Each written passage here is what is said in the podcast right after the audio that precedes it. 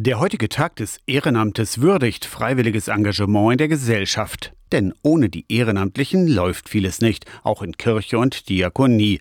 Leute engagieren sich in ihrer Kirchengemeinde, in Notfall- oder Telefonseelsorge, in Kirchbauvereinen, Hospizdiensten oder sie übernehmen soziale Aufgaben. Ich muss was Positives tun für mich und gleichzeitig für die Kinder. Also es kommt da ein Echo zurück. Dass ich da Menschen aus allen gesellschaftlichen Schichten treffe. Das bereichert uns. Dieses Gefühl, okay, ich mache da gerade was Richtiges, ohne irgendein Produkt zu erschaffen, einfach nur für jemanden da zu sein. Für mich persönlich auch eine sinnvolle Tätigkeit Tätigkeit zu haben, meine Zeit sinnvoll zu verwenden. Das ist einfach schön. Viele Ehrenamtliche in der Kirche tragen auch nicht wenig Verantwortung. Im Gemeindekirchenrat, also der Gemeindeleitung, entscheiden sie über Kirchenfinanzen, Personalangelegenheiten oder Bauaufgaben unbezahlbar, findet Pastor Ernst Wachter aus Elbingerode. Alles kostet Engagement. Das ist das Wichtigste. Und das Kostbarste, was Menschen uns geben können, ist ihr Herzblut und ihre Zeit. In nahezu allen gesellschaftlichen Bereichen engagieren sich Menschen freiwillig.